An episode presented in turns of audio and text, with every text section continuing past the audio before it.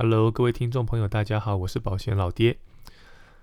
本来今天早上起床哦，是打算要念书哈，但没想到昨天有一个新闻蛮大的哦，所以我已经被问了好多次了。那想了想，那既然这个新闻有这么多人有兴趣，那不如就再录一集吧。哦，所以今天早上起来又没念书哈，又录了又在录节目，好吧。那录完这集，老爹可能会再休息一阵子哦。呃，新闻标题哦，就是《工商时报》数百万张失能险恐成乌龙保单。OK，所以这张是在谈失能险这个商品哦。那其实不光这一则啦，哦，我记得在九月的时候，就一样在《工商时报》有一篇报道哈。那那一次的标题是写说两款保单哈报客诉限期改善。那这个新闻连接哈，呃，简报我会直接贴在脸书跟 IG。那呃，我的这个这个节目节目的前面的说明，我也会把新闻链接附上。好，我我我真的觉得媒体真的很会下标题哦。你看完标题，你可能会觉得说，哇，那那应该是一个很烂的商品吧？哦，谁买到谁倒霉。结果如果你认真把文章看完，你会觉得哇。这上面好像变成谁买到谁赚到一样哦，我觉得标标准的文不对题哦。OK，那今天的节目就让大家来认识一下，呃，所谓的失能险，还有就是它的，你说头号天敌吗？哦，就是或者它最大的竞争者，哦，就是所谓的长照险，哦，这两个险种的差异，哦，以及呃规划的方向这样子。还记得在第七集的节目？哦，老爹有给大家一些观念吗？哦，就是在那个 Smart 杂志在做医疗险评比的那一集哈，那集老爹录了上下集，上集的部分我有谈一些基本的风险管理的概念。那如果你有听，你一定记得老爹一直强调一句话，就是你需要透过保险做避险和做风险转嫁的，是针对你没有办法承受的风险。如果你评估过这个风险不是自己不能承受的话，其实你不需要透过买保险来做避险。你可以选择自留，哦，或是呃趋避这样的方式。那老爹那集有讲过吗？我个人认为，哦，三个呃我们比较没有办法承受的风险，哦，我建议这三个风险是需要做避险的。第一个，实支实付，哦，实支实付解决我们医疗的基本花费，哦，医疗体系内那些高额的杂费、自费药物的花费。第二个，寿险。解决我责任的问题，哦，生命是最宝贵的，万一我不在了，我的责任怎么办？所以透过寿险可以把我的责任的缺口做弥补。那第三个，我讲什么记得吗？我讲长照险或失能险。OK，你有注意到老爹是讲或，哦，我不是讲长照，或者是讲一个失能，我讲长照或失能，原因就是因为，呃，这两种商品。很多人会来比来比去哦，可是其实你今天听完老爹的节目，你就知道它本质上根本就是不同的险种，所以它解决的是不同的问题。你硬是要把两个商品拿来做比较，一点意义都没有哦，一点意义都没有。可是不论是长照或是呃失能险，它都是解决我们万一我们不能自理生活，或是我们工作能力受到影响，我后续这些无形损失的花费。好，所以这是一个很大的洞。所以也是需要做填补的，哦，所以可以透过保险的方式去转嫁这一个失能或是长期照护的风险，好，那至于你担心哪一个，你自己要去评估，好，不是说我今天我我买一个可以解决我我上述的两种问题，不一定，好，因为其实这两种险种呃是两个原型，它们有一部分某程度是有重叠的，可是绝大多数它们是是没有相关的，好，所以。呃，今天就是让大家来了解一下这两个商品的本质。我们先来聊长照险哦。呃，中华民国的第一张长照险是在老爹刚入行的那一年开始卖的哦，民国九十五年。那时候我还是小菜鸟一只哦，我一张都卖不出去。那这商品其实呃呃也也也也卖的还好，所以我记得不到一年的时间它就下架了。之后又隔了很多年，大概一直到了民国一百零一年左右，那这商品才重新再再再推出。不过这一次的推出有造成蛮大的呃市场性哦，就是询问度非常非常的高。那当然购买率相对是低的，目前投保率不到五 percent 全台湾的投保率不到五 percent，哦，可是呃老爹的经验询问度是很高的。那当然最大原因就卡在保费啦，哦，卡在保费，因为如果是年纪大的人才会想到问这个保险嘛，可是年纪大的保费其实都都蛮高的，哦，所以很容易让人却步，哦，让人家却步。那这其实你看哦，从九五年到一百零一年，不过六年的时间哦。可六年的时间，从一个无人问津的商品变成，呃，大家都在问，那这证明了一件事情哦，就是我们社会真的老得太快了，快到让人措手不及，你知道吗？不管是政府或是人民，都措手不及哦。所以这个未来这个老年照护的问题，一定会是一个很大很大我们的社会问题。OK，从保险的规划上，你就可以看得出端倪了哈。好，那。呃，一百零二年才推出所谓的失能险，它其实一开始不叫失能险，它叫残服险。后来因为主管机关认为讲“残”这个字有贬低的意味哈，所以后来就帮它证明成为了所谓的失能险。好，不过它叫失能险其实是不正确的。好，我后面再讲哦。那一百零二年推出之后，因为它保费比长照险便宜非常非常多。哦，可能有二分之一以上，加上它的给付又五花八门，哦，又有一次金，又有月给付，那又有保证给付，然后它的最高给付的上限又远高于长照险，哦，所以很多人基于预算考量，他会觉得说，哎，那我就买这个就好了，哦，那老爹老爹必须要讲，它是不一样的东西啦，好，它是不一样的东西，OK，所以 anyway，反正他就开始大卖，好，卖了一大波，哦，那。呃，甚至在那种市调中哦，就是那种有些市场调查嘛，消费者在购的意愿排名第一的哦，是失能险而不是储蓄险哦，哦，这是一个非常非常特别的现象，你就知道它卖的有多好了，哦，卖的有多好了。那也因此哈，市场上针对失能险跟长照险到底谁比较好这样的争议哈，从来没有少过。不管是在呃业务员跟客户的沟通上，客户也会问嘛，或者是尤其是网络。哦，那个 PK PK 的可凶了哈，很凶哦，所以所以今天跟大家分享一下老爹的看法哈。所谓的长照险，长寿险它是属于健康保险哦，所以如果你在投保的时候，你会发现它它有一个独立的告知栏位，在腰保人告知这一块，它是独立出来的哦，就是长期照护险需要告知的部分。那根据它的示范条款的显示哦，它是用来解决生理功能障碍或是认知功能障碍。所需要长期照护状态的风险，那所谓的生理功能，我们通常就是叫它做失能；那认知功能障碍，我们叫它做做失智。好，所以一般来说，就是我们讲到肠造显是解决失能以及失智的问题。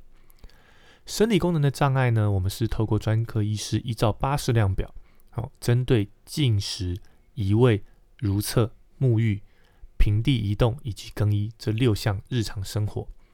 他的自理能力如果存在有三项以上的障碍，也就是需要人协助才能完成的话，它就会启动了。哦，那那其实其实巴氏量表它有有有很多项了，哦，我记得还有十几项吧。那我们就我们就是针对这六项，那经过专业医师的评断，它有三项以上是需要人协助才能完成的话，那长照型就会启动了。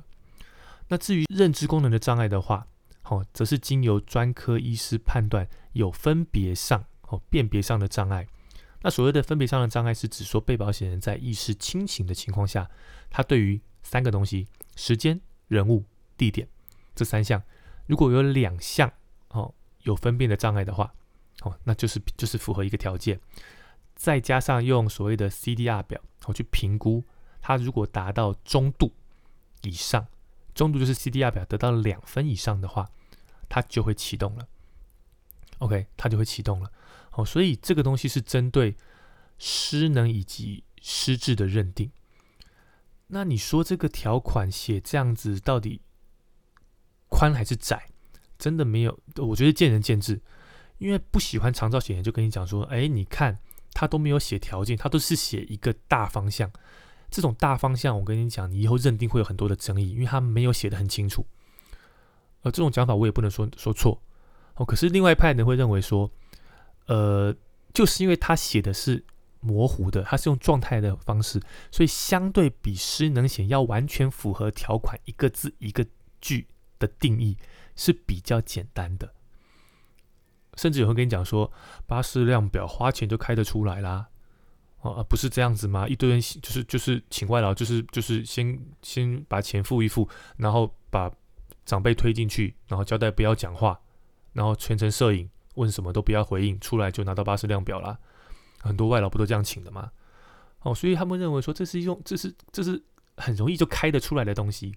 所以也有一些人觉得说，他的理赔相对来讲比失能险的认定是宽松的。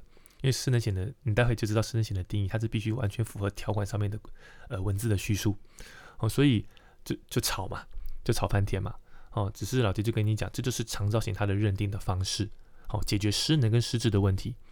那透过专业的医师，还有专业的表格，哦，就是巴氏量表跟 CDR 表，好这样的方式去做认定。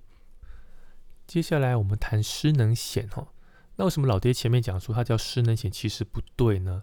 哦，它原本叫残服险，我觉得很 OK 啦，就是就是是正确的说法。可是后来因为就是主管机关就就管就管嘛，就说这带歧视啊，好改叫失能险。可其实我跟大家报告哦，真正的失能险，它其实是属于工作收入的补偿，这才是真正的失能险。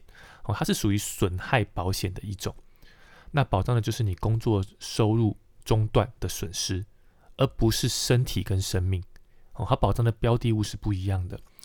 损害保险的特色，哈，就是损害是可用金钱计算的保险，它的目的是在填补被保险人具体的损害所需要的保险。也因为如此，它要遵守损害补偿原则，好，禁止被保险人不当得利。保险法中关于所谓的恶意付保险的无效、超额保险的禁止跟保险单位，通通要适用。这是所谓的真正的失能险。但是我们现在讲这个失能险、残服险，呃。呃，改名叫做失能险，它属于人寿保险，它不是健康险。好，它是属于人寿保险。好，所以呃，它是被保险人以身体为保护的对象，它属于定额保险。好，它属于定额保险，它并不属于损失保险。那定额保险就是呃呃，损失是不能用金钱来计算的保险。哦，我问你嘛，一条腿值多少钱？一只眼睛值多少钱？一条命值多少钱？算不出来，好，所以这种所谓的定额保险是在填补被保险人抽象的损害，好，因为损害它不能用金钱来衡量，所以没有损害填补原则的适用，也不会发生被保险人不当得利的问题。金额保险法关于恶意付保险的无效、超额保险的禁止以及保险代位，通通不适用。至于失能险的给付，它是依照失能程度表，哦，共分成十一级八十项。针对了神经、眼、耳、鼻、口、胸腹部脏器、躯干、上肢以及下肢等九个部位有做分类，再往下还有细分，比如说下肢，它还区分所谓的下肢缺损障碍、缩短障碍、足趾缺失障碍、下肢机能障碍、足趾机能障碍，然后再往下再细分，比如说足趾机能障碍还分成双足食指均永久丧失机能者。它属于七级失能，对应给付是四十 percent。还有一个就是一足五指均永久丧失机能，等于是双足或是单足。好，那后者属于九级失能，比较轻，因为一只脚而已，给付比例是二十 percent。所以失能险要给付的前提就是透过专业的机构去认所谓的失能等级，哦，他们会去评断你的这个伤害，哦，造成的是哪一等级的。他会写他的失能的方式，可是他写完之后交由保险公司，由保险公司来认定说，那这样的写法是属于我们条款十一级八十项的哪一级，给付比例是多少？对，所以等于是说，你说这个会不会有争议？一样会有啊。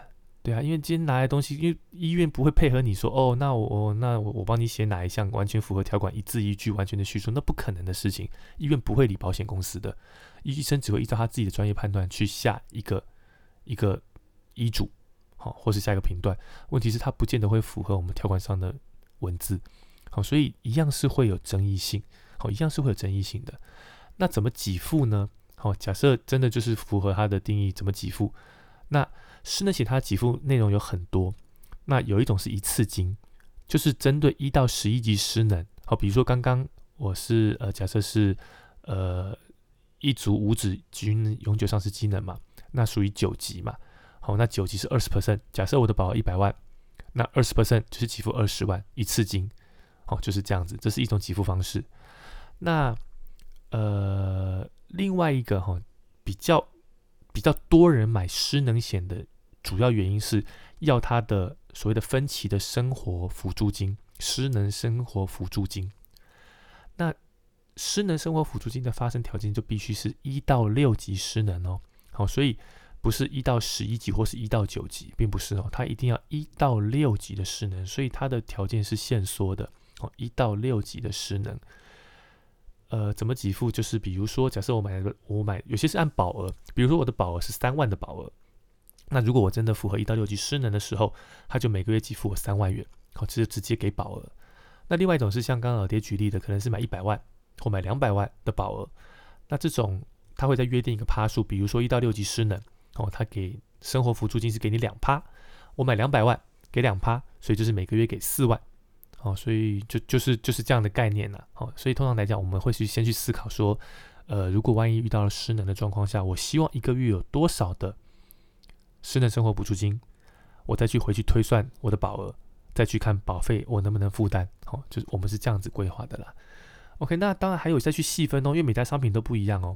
我刚刚讲的一到六级给付两趴，可是有些公司不是一到六级都给付一样。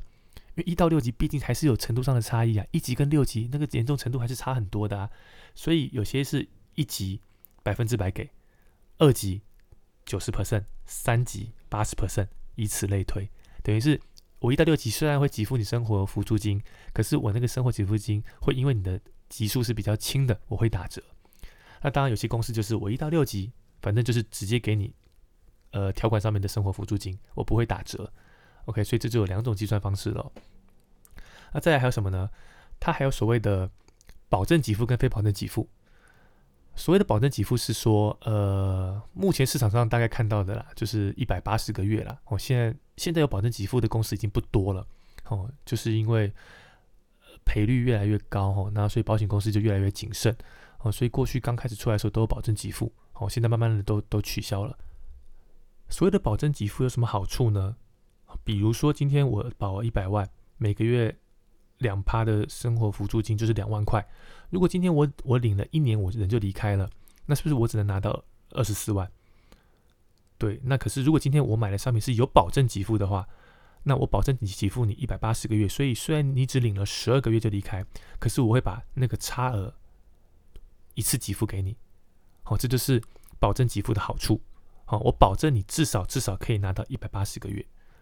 那甚至还有一个更弹性的选择是什么？是如果你当下是急需一笔钱去应急的话，那我可以直接把这一百八十个月，呃，两个万一个月，所以就是三百六十万嘛，对不对？他直接一次性给付给你，不过要做贴现哦，因为我是直接给你现值嘛，我不是未来每个月每个月给你两万，我是直接把一笔钱给你，所以要贴现。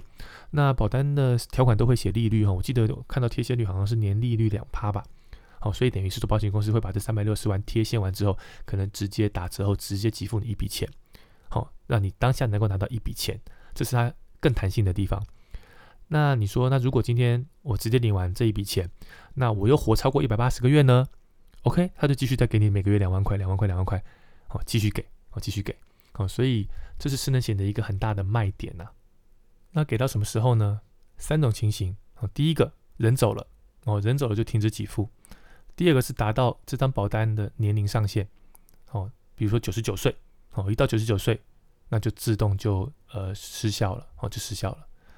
那第三个是什么呢？达到这张保单的给付金额上限，哦，它都会约定给付金额上限，比如说一千万，哦，那达到这个金额之后，这张保单一样不会再继续给付，哦，就失就失效了，这样子。其实懂保险，你就会发现，哈，所谓的失能险的给付。哦，它只是把过去我们意外险的失能给付，我们其实过去的意外险它本身就会给付失能，哦，它只是把它的一次性给付转变成所谓的分次给付而已。那只是它把给付条件从原本的意外所致加上了疾病的因素，好，那也就是因为它把疾病加进去了，哦，导致赔率跟原本预估的是不一样的。我们看两个资料。第一个是卫福部在二零一四年的统计资料，呃，目前有一百一十四万身心障碍者，因为疾病或意外导致的哦残废者一共有七十九万，就将近七成喽。而且疾病的原因更高达五十七 percent。哦，那意外以及交通事故只占十三 percent。那疾病里面占最多的是癌症、中风跟植物人。哦，所以其实你可以看到很多的身心障碍未必是身体上的残缺。哦，疾病造成的比例是很高的。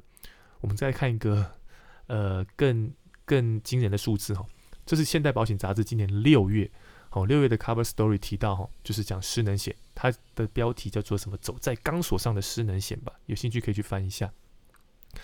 它六月的封面故事提到哈，保险公司的理赔经验，失能险有八十一 percent 的理赔是因为疾病造成的，而且其中有六十二 percent 有六成以上是癌症造成的。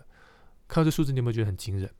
哦，当然你可能会很好奇，说，诶，老爹不对啊，你刚刚讲那个失能的部分啊，都是几哪里断哪里缺啊？那为什么今天癌症可以理赔失能险？这边跟大家做一个简单的说明哈，就是呃，失能险的条款哈，虽然你看到多数都是所谓的呃哪边断哪边少啊，哦，可是其实它对那神经障碍那一块，好有一些规范，好，比如说今天。呃，如果你的中枢神经系统是遗传的显著的障碍，终身无工作能力，那为维持生活必要之日常生活的活动尚可自理者，这属于三级失能哦。OK，所以那如果更严重哦，需要完全需要人家辅助，或是你已经变成植物人了，或是已经器械呼吸器辅助的话，那就是二级或一级了。好，那都在六级内，所以失能显示会启动的，或是呃，我得了癌症，导致我的胸腹部脏器是机能伤害，这是第。第六款哦，第六款。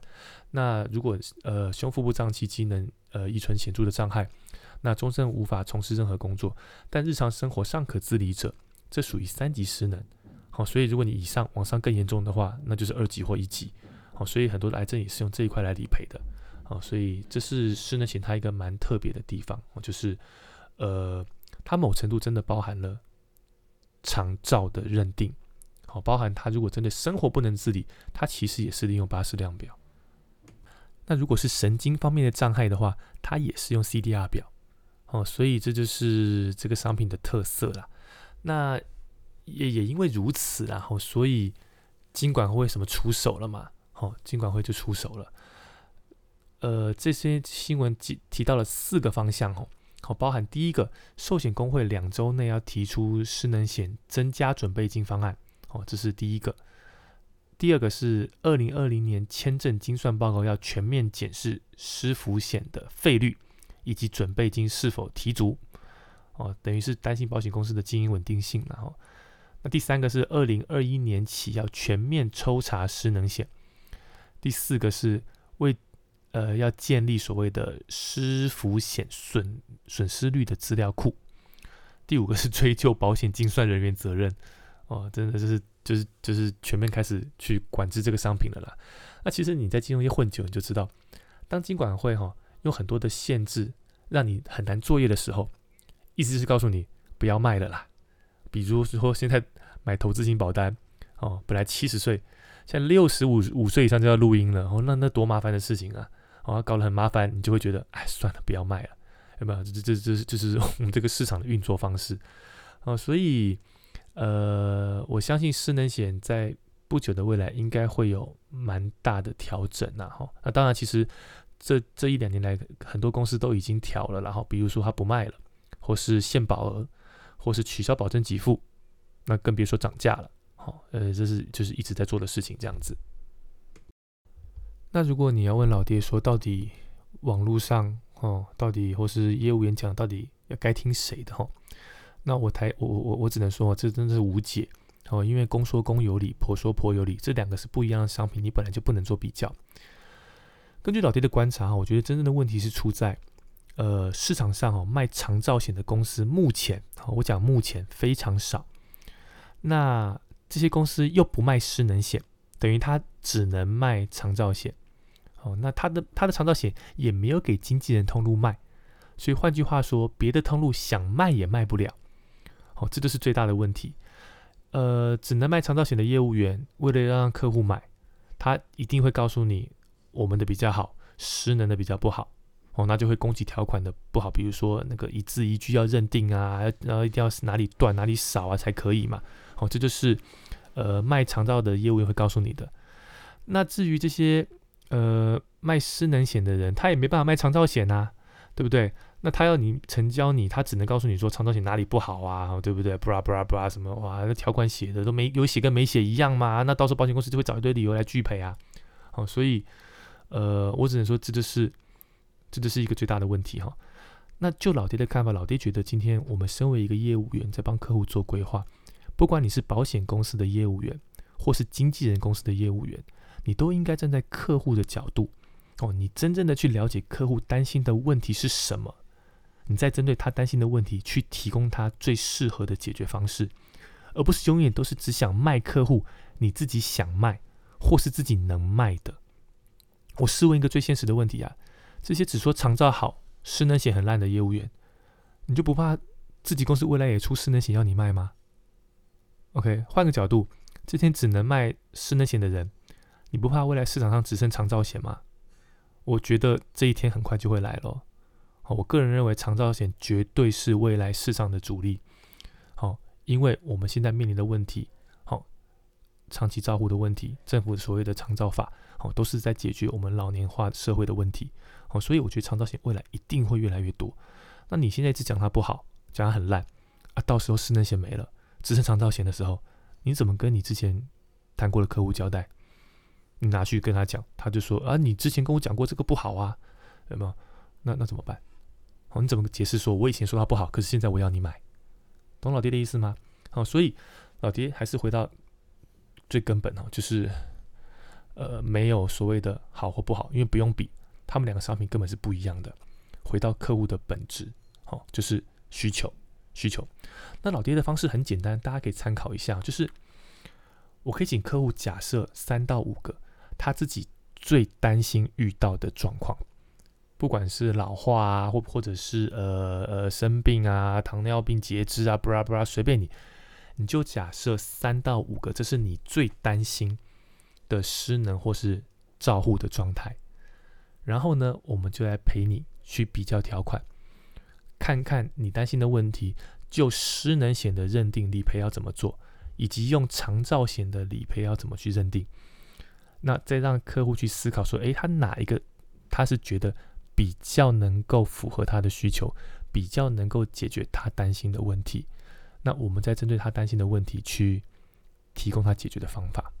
我觉得这是一个比较比较呃健康的方式啦，而不是一昧的就是就是说那个不好要你买这个。